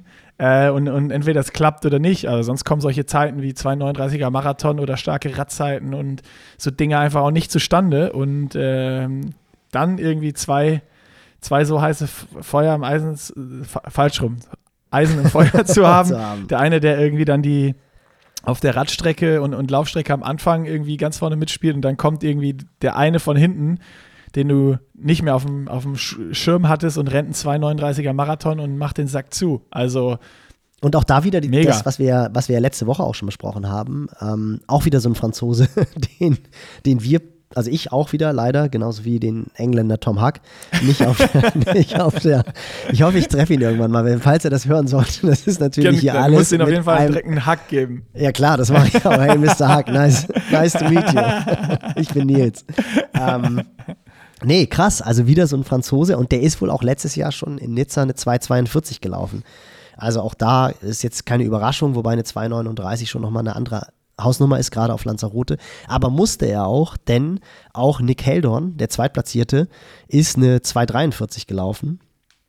Und die waren halt am Ende auch nur um zwei Minuten separiert. Und wir haben es eben angesprochen. Zwei Minuten sind dann halt einfach im Ironman wahnsinnig schnell weg. Gerade wenn es halt so eine Laufstrecke ist wie auf Lanzarote. Und ganz cooler, ganz coole äh, Side Note zu Nick Heldorn. Das, das, jetzt, jetzt kommt wieder Dinosaurier Görke. Als ich angefangen habe, mich für, für Triathlon zu interessieren, lass, war lass mich raten, warte, warte, warte, lass mich raten. Du bist schon mit dem Papa gestartet oder so. ich bin nicht mit ihm gestartet, weil der noch älter ist, aber Frank, Hel Frank. Heldorn, Frank Geil. Heldorn ist der erste Seriensieger des Ironman Lanzarote. Oh! Holländer, Holländer, der damals auch so cool, ich weiß nicht, wieso mir sowas im Kopf bleibt, aber der hatte halt immer ein cooles Outfit, also das war schon, war schon ein Style. Weil, warum dir das, also weiß ich gar nicht, Nee, warum das- dir das, das- im Kopf nein, bleibt. das wollte ich- ja, wegen dem coolen Outfit hast du den im Kopf, deswegen Das weißt wollte du ich- es, Nils. Das wollte ich gar nicht erzählen, aber da siehst du, wie teilweise dann halt auch bei so banalen Typen wie mir. Der hat halt schon früher das Velominati gelesen. Der hatte, ich meine, es war Icon. Der hatte irgendwie so einen ganz fetten Sponsorenschriftzug Icon das war, glaube ich, eine Autovermietung. Und da habe ich gedacht, wie cool irgendwie so eine Autovermietung damals einen Athleten gesponsert hat. Also es war halt so die lokale Autovermietung und der Typ hat halt ein paar Mal den Ironman Lanzarote gewonnen, haben sie halt einfach gedacht, ach komm, wir machen auf uns aufmerksam, zahl dem, ich weiß nicht, was es ist, wie viel Peseten damals noch. Und dann hat halt Frank Heldorm hat dann halt Icon und jedes Mal, wenn er den Ironman Lanzarote gewonnen hat, steht halt deine Autovermietung, die halt auf der Insel wahrscheinlich die Nummer eins war, groß auf der Brust. Nee, und Frank Heldorn, echt cooler, äh, cooler Athlet, der hat halt das Ding immer ganz souverän gewonnen. Weißt es muss wirklich. Ah, ja, können wir ja, können wir ja gleich mal irgendwie ausbaldowern. Ich, ich, ich google. Genau, google das mal, aber das war halt wirklich so Anfang der 90er Jahre, als ich halt angefangen habe, mich für Triathlon zu interessieren. Und mir ist Nick Heldon das erste Mal aufgefallen, letztes Jahr bei der Europameisterschaft in Almere. Ähm, der ist halt noch ganz jung, ist glaube ich 22 oder 23. Und da habe ich dann sofort gedacht, so, hä, warte mal, Heldorn und könnte jetzt auch vom, vom Timing her ganz gut hinkommen. Und dann habe ich halt in der Berichterstattung gesehen, dass er von, logischerweise von seinem Papa, oder das heißt logischerweise, aber er wird halt von seinem Papa trainiert und ist halt der Sohn von Frank Heldorn. Und dann habe ich nur gedacht, ey, wie cool. Und als ich halt gesehen habe, dass er halt auf der Starterliste ist, dachte ich nur, wie cool muss das äh, für den Papa sein, wenn dein Sohn mit Anfang 20 halt bei diesem Rennen startet, was du halt irgendwie vor 30 Jahren dominiert hast.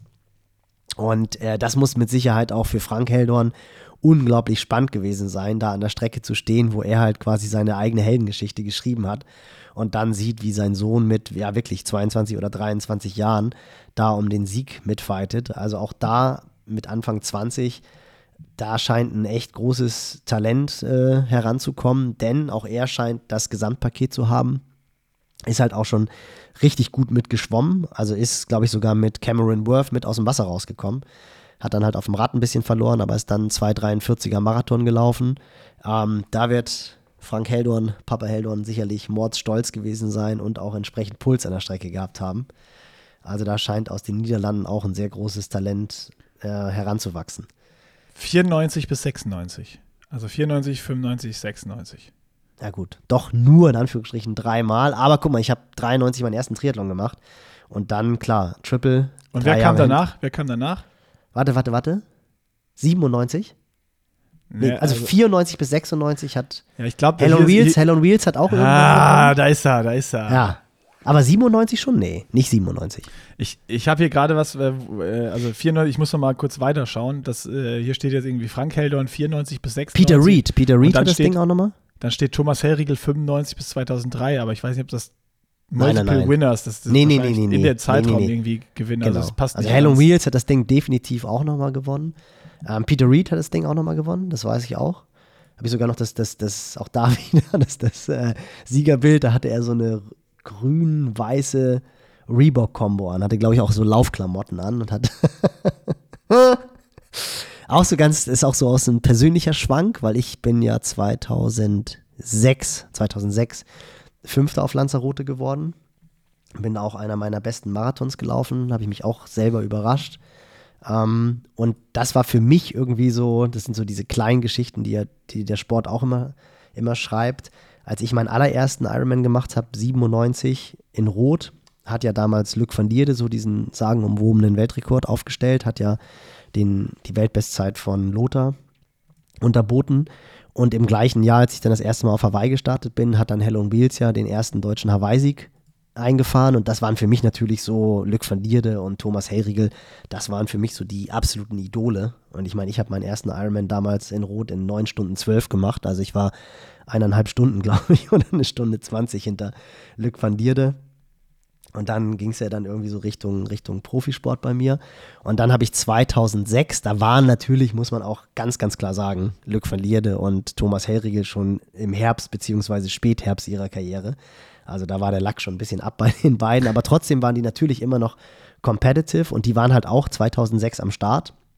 Und das weiß ich noch, Luc van Lierde, das ist ja irgendwie so ein krasser Modellathlet. Also der ist ja, der hat ja so ein Monsterkreuz irgendwie gehabt, halt so ein Schwimmerkreuz und dann aber so ganz schmale Hüften, ganz dünne Waden, dann aber so krasse Radfahrer-Oberschenkel. Also wenn du irgendwie so, weißt du, wenn so ein, so ein Kind, Zombie hört sich das Ja, wenn an. du so, wenn du so töpferst und du sagst, du sagst, du sagst jetzt, jetzt bau mal einen Triathleten. Was braucht der? Der braucht Latissimus, der braucht Pectoralis, der braucht breite Schultern, der braucht Nee, breite Schultern ist völlig falsch, Nils. Das Mittlerweile aus aerodynamischer Aero Sicht. Ja, aber das haben wir Mann. damals noch nicht bedacht. Mann, so. das war, das war. Also du meinst der Modellathlet von damals? 97, genau. Ja, ja, ja. So. Oder Wolfgang Dietrich ja auch. Wobei Wolfgang Dietrich hatte halt nicht diese Beine eines Glück von Liedes und der hatte halt auch so schmale Hüften.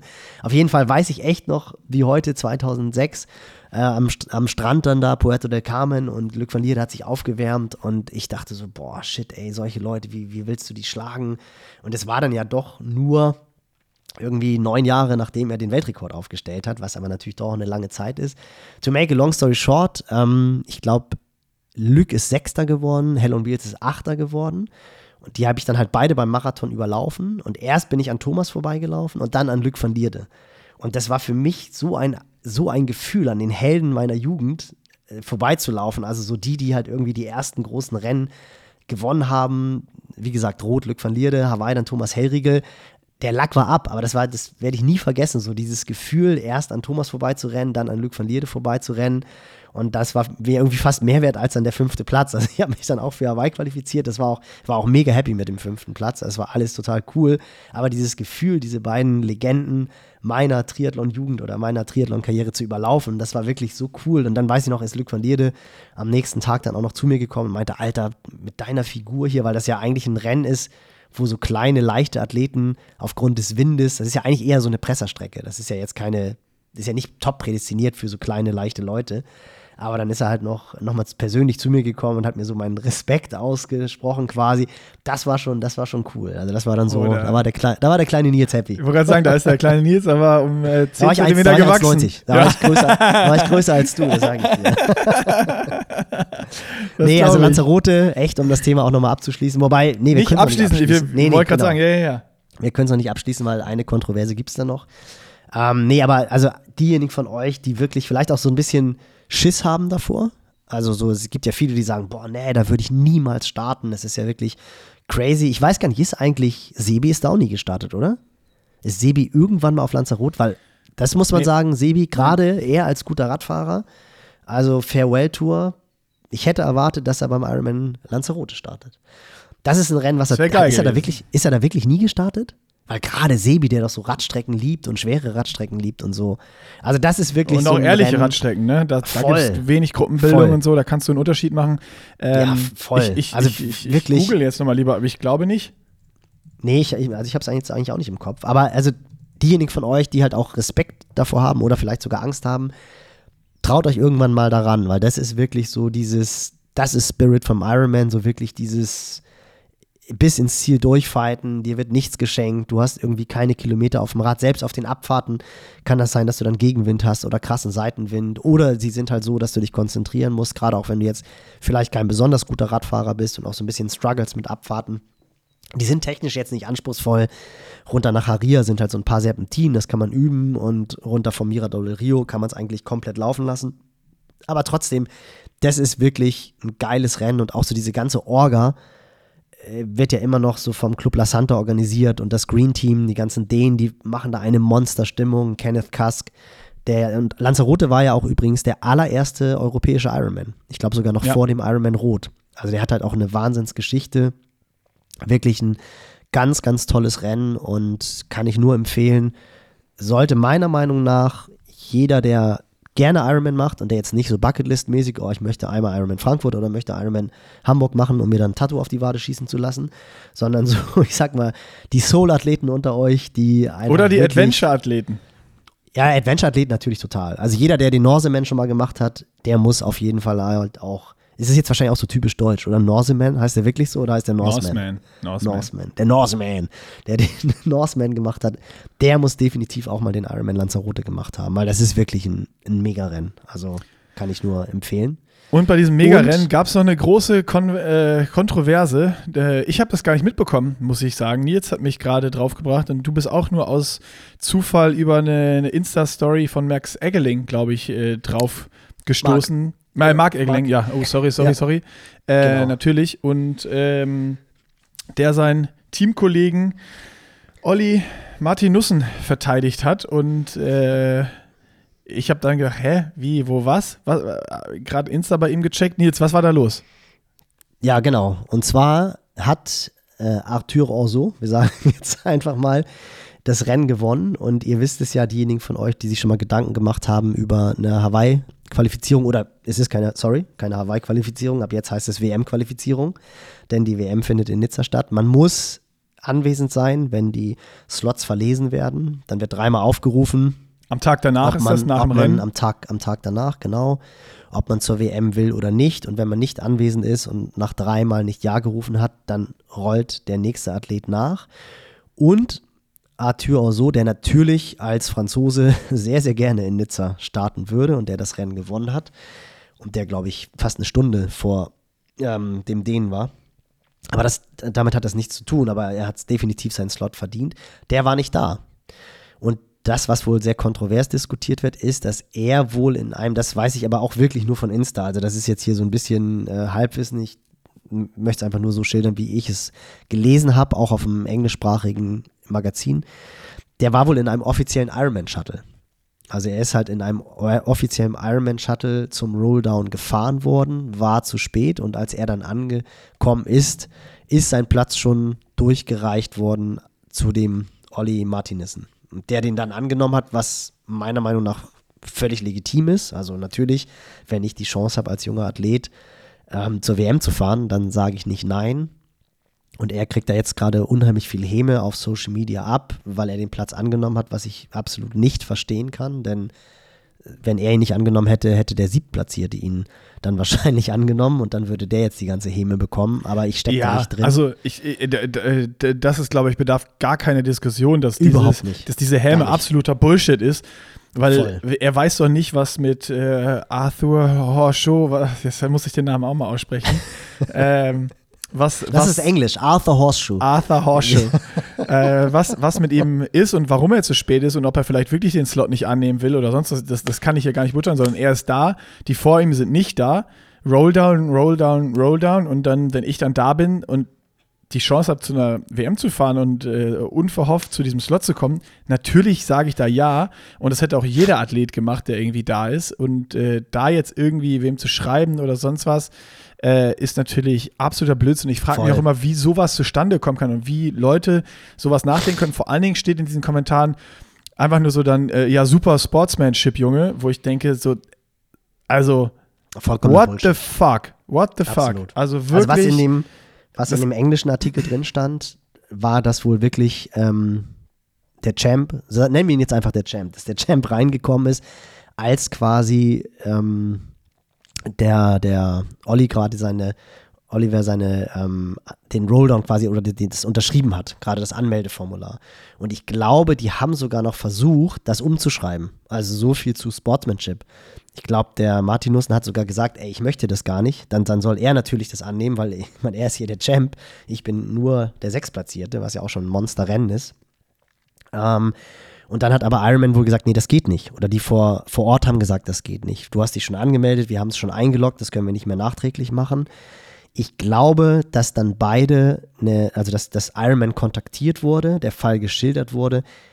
Ich kann mir sogar vorstellen, dass vermutlich beide noch in Nizza starten dürfen. das wäre eine Also schöne das, das, Happy das, End. das absolut, ja, weil würde ich mir auch das wünschen. hat halt schon echt einen krass faden Beigeschmack, wenn du als Champ, gerade auch natürlich, wenn es wirklich ein offizielles Ironman-Shuttle war. Also wenn er jetzt selber das Ganze verbockt, dann muss man wirklich sagen, ja komm, ey, dann, dann wenn du nach Hawaii willst oder wenn du nach Nizza willst, wenn du zur WM willst, dann sei pünktlich da. Das sind die Regeln. Die sind seit, seitdem es äh, die Qualifikation für die Ironman World Championships gibt, sind die so. Und wer nicht da ist, der kann nicht starten. Aber natürlich, wenn du dich darauf verlässt, dass du mit dem offiziellen Shuttle zum Rolldown gefahren wirst oder zur Slot Slotvergabe, dann muss es natürlich auch gewährleistet sein, dass du rechtzeitig da bist. Also, aber da gibt es halt, wie gesagt, Kontroversen, auch wieder so ein Social-Media-Ding, dass dann so ein junger Athlet gedisst wird, der sich einen Traum erfüllt und bei der WM starten darf, finde ich auch extrem schade. Also wirklich ätzend irgendwie. Absolut. Ich würde ähm, da nochmal ein weiteres Fass aufmachen und sagen, ich finde es im Age-Group-Bereich, weil du es nicht anders steuern kannst, diese Regelung total sinnvoll. Aber bei den Profis, äh, dass dann der Slot, wenn jemand fünf Minuten zu spät kommt oder sonst was, ist halt vielleicht auch mal eine Diskussion wert, weil ja, äh, ich glaube nicht, ja, dass ein Profi, der noch nicht qualifiziert ist, ähm, den Slot, den Slot ab, abnimmt, ablehnt oder so. Also das, das ist dann höchstens in irgendeinem Fall äh, weil dann Karriereende ist oder sowas. Aber äh, ja, dann, es war ja sogar so, Nick, es war ja sogar so, weil ich das Rennen halt auch echt verfolgt habe. Ähm, Andi, Andi Dreiz hat ja echt ein gutes Rennen gemacht. Also war vorne mit dabei, lag ganz klar an, an fünfter Position und ist dann, ist auch gut gelaufen. Also alle Splits waren irgendwie Richtung Vierer Schnitt und also war klar, der, der wird jetzt wahrscheinlich, wenn jetzt kein großes, weil wie gesagt, am Arsch ist die Ente fett, kann immer noch viel passieren, aber der wird jetzt hier in den Top 5 ins Ziel kommen. Aber der ist wohl bewusst ausgestiegen, so hat er es auf Instagram geschrieben, weil er wusste, er wird den Slot nicht holen. Und ist dann bei Kilometer 21, 22. Es gab wohl auch nur zwei Plätze. Also ich kann es halt auch überhaupt nicht verstehen, ähm, wie der Sechste noch diesen Platz bekommen hat. Cam Worth hatte vermutlich schon. Ich weiß nicht, ob Cam Worth sich schon irgendwo qualifiziert hat. Oder Cam Worth nee, hat wieder Cam Worth gemacht. Er hat sich gemeldet und gesagt, nee, nee, ich hole mir den Slot woanders. Ja, wobei der Typ Nizza wird natürlich, das ist ja voll seine Strecke da mit den Abfahrten und so, aber kann natürlich sein. Aber äh, egal, auf jeden Fall ist Andy Dreiz bewusst ausgestiegen und wäre jetzt ja, wenn er als Fünfter ins Ziel gekommen wäre, qualifiziert gewesen. Also der wird sich vermutlich auch irgendwie ein klein bisschen ärgern. Dann auch Christian Störzer, ich habe es dir gesagt, vorher bester Altersklassenathlet. Oh ja, Profi-Debüt mit 41 auf Platz 5 beendet. Also stark. auch Kompliment an dieser ganz, Stelle. Ganz, ganz, ganz, stark. Und auch äh, cool on point, 8,59 im Ziel, Radzeit 4,59. Hätte sich auch qualifizieren können. Wieso hat der den Slot nicht angenommen? Laufzeit 2,59. Genau, der hätte sich auch, darauf wollte ich hinaus, der hätte sich auch qualifizieren können. Vielleicht war der auch gar also, nicht bei der Siegerehrung, weil er dachte, ich Wahrscheinlich nicht. Eh Wahrscheinlich nicht, genauso wie auch, auch Jordi Montraveta Moya. Und vor allem auch die Abstände, auch das ist krass. Arthur Orso 8,22, Nick Heldorn 8,24, Cam Worth 8,30. Dann der Viertplatzierte, Jordi Moya 8,43 und dann Christian Störzer 8,59. Also 16 ja, Minuten zwischen Platz 4 und 5. Wahnsinn. Ähm, aber noch, nee, ganz Super cool. Christian Störzer. 8,59, SAP 9, Radzeit 4,59, SAP 5, Laufzeit 2,59, SAP 3. Also der hat es tatsächlich, äh, tatsächlich on point gemacht. Ähm, der hat es tatsächlich on point gemacht. Also wirklich, äh, wirklich gutes Ergebnis, gute, gutes Pro-Debüt, aber halt auch nicht für Hawaii qualifiziert. Ja, stark. Richtig, ja. richtig stark. Naja, äh, das ist mal eine Kontro Kontroverse, mit der wir hier die, die ersten Rennen äh, beenden. Also äh, für die Profis auch immer noch wichtig, denkt dran, zur Siegerehrung zu gehen. Ja, unbedingt. Also, ich bin gespannt, ich bin gespannt, was daraus wird. Ich bin echt ja, gespannt. Ich hoffe, beide kriegen wird. Platz, weil das ist äh, also einmal jetzt die Freude äh, für, für Olli äh, Martinussen natürlich jetzt hier sich qualifiziert zu haben. Wenn der jetzt das wieder abgeben muss, wäre es natürlich voll. einfach nein, bitter. Das, nein, Bullshit. Und angemeldet er, ist angemeldet, das kannst du nicht machen. Genau, und wenn Arthur Hosso im offiziellen Ironman-Shuttle saß, der Champ, dann muss er auch einen Platz bekommen haben. Weil wenn dich ein offizieller Ironman-Shuttle irgendwie abholt und du kommst dann zu spät und kriegst deswegen deinen Slot nicht, das ist dann ja klarer Fault irgendwie auf Orga-Seite oder Absprachenseite oder hätte. Jeder, jeder Champ, jeder Ironman-Champ muss bei der WM starten. Genau. Also das ist so, das, das geht nicht. Also das genau. ist ja geil. Und dann auch noch ein Franzose in Nizza. Also puh, das ist da, da hängt schon viel dran, glaube ich. Das sind Profisportler, die verdienen ihr Geld damit. Also das, das darf nicht sein. Das muss geklärt werden. So und ja, drücken wir mal die Daumen. Drücken wir mal die Daumen. Nicky Boy, nächstes, nächstes Wochenende Ironman Hamburg. Da sehen wir uns endlich mal wieder. Da geht's ab. Da geht's ab. Race Puh. Action in Hamburg. Das wird gut. Ich habe richtig Bock. Ich auch. Also ich bin jetzt noch im Reden, Urlaubsmodus. reden wir nächste Woche Donnerstag- drüber. Reden wir nächste Woche Genau. drüber. Spar dir das Reden alles wir auf. Wir machen jetzt Ja. hier einen Deckel drauf und Hamburg ist, nächste, nächstes Wochenende ist äh, Episode Hamburgo. Hamburgo. 31. Nee, ich, das ist immer, ich spreche immer Spanisch. Ich kann ja kein Italienisch, obwohl Italienisch sich, finde ich, so wunderschön anhört. Das ist ja echt immer wie Musik. Aber so mit meinem Straßenspanisch äh, falle ich dann natürlich immer sofort wieder ins Spanische. Trainingslager Spanisch meinst du? Ja, genau. Trainingslager. De donde es la piscina municipal? Bestellst du da auch immer ein Cortado? In Nee, nee, Italien? nee, nee, nee, nee, nein, natürlich nicht. Dann, oh, Oder ein Lecce. Lecce? Aber ich sage immer gra gracias und ah nee, grazie, mille grazie. Aber das habe ich jetzt drauf, ehrlich gesagt. Mach einfach Ciao. Ist schon, ist schon besser. als deutsche Vita. Ich bin ja, glaube ich, überhaupt das zweite Mal erst in Italien. Puh. Du bist eigentlich schon, Deutsche Vita. Das ist schon cool. Das ist schon echt. Äh, Nils also Deutsche hab ich, Vita Görke könnte man dich ja Habe ich eigentlich dir ja schon geschrieben. Die, die zwei Wochen sind Pasta i Pironi. Das ist. Komm, das ist das, das ist das Wort zum Wochenende. So ist es. Macht euch Genau. Pasta, macht euch ein Pironi auf. Oder nee, das kriegst du, kein, kriegst kein in Alkohol, glaube ich, schwer, oder? kein Alkohol, besser ein Erdinger alkoholfrei. Dann passt auch besser mit der Race Season jetzt nicht. Ich habe dir das ja, ich habe dir das ja geschrieben. Ich bin, äh, weil ich, wir waren ja an der Amalfiküste, da ist es ja so eng auf den Straßen, da kannst du ja gar nicht laufen. Und ich bin gest, vorgestern das erste Mal seit sechs Tagen gelaufen. Also das Gute ist, die Wade hält, ich kann wieder laufen. Also ich kann, die Bewegung funktioniert wieder. es war echt ein Pasta-Shuffle. Alter, es war ein Pasta-Shuffle. Und es geht hier nur rauf und runter. Und klar, dann runter willst du es dann, dann irgendwie nochmal laufen lassen, dann rennst du dann doch ratzfatz mal wieder so 3,30, weil du dich einfach, du musst ja irgendwie diesen ja, Pasta passiert, in, mir- in passiert, Zaum mir, halten. passiert mir auch andauernd, Passiert- dass ich mal Ja, wieder bergab passiert dir 3,30 das auch. laufe. Meine Oberschenkel, meine Oberschenkel fühlen sich an wie nach dem Ironman Lanzarote. So, das war das Wort zum, Sehr gut, zum Sonntag. sch- schöne Recovery. Schönes Wochenende. Alle, die in Hamburg starten, seid vernünftig. Ab jetzt könnt ihr Sachen nur noch, nur noch kaputt machen. Nicht, Chili Vanilli. Chili Vanilli ist angesagt. Und Genau. Bier weglassen oder Erdinger alkoholfrei nehmen und Pasta könnt ihr jetzt aber nicht genug essen. So, jetzt aber tschüss. Ciao, schönes Wochenende.